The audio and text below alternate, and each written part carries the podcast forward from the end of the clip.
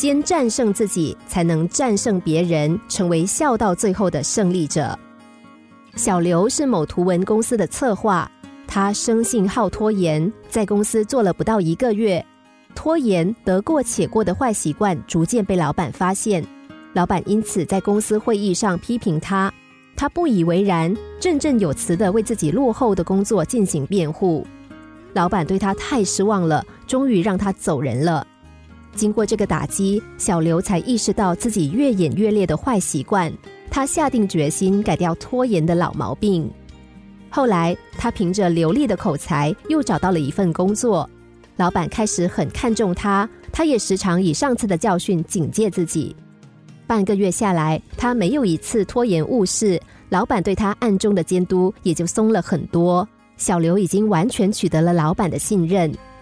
不过这个时候，他自以为成了老板跟前的红人，于是时不时又有工作指标拖延。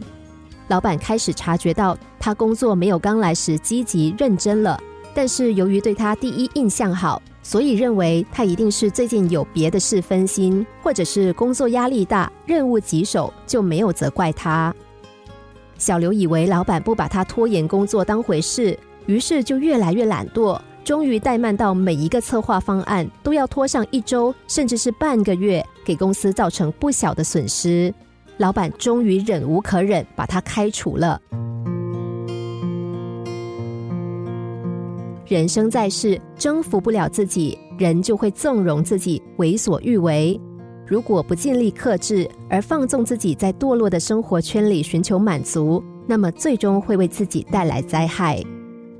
不能战胜自己，就会放纵自己的情绪，这不但影响别人的情绪，也会改变别人对你的态度。我们在困境面前，最需要的就是先战胜自己。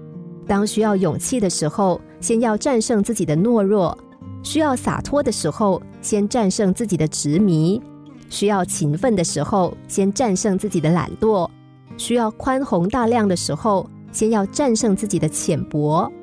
需要廉洁的时候，先战胜自己的贪欲；需要公正的时候，先战胜自己的偏私。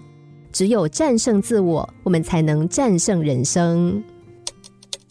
心灵小故事，星期一至五下午两点四十分首播，晚上十一点四十分重播。重温 Podcast，上网 U F M 一零零三 t S G。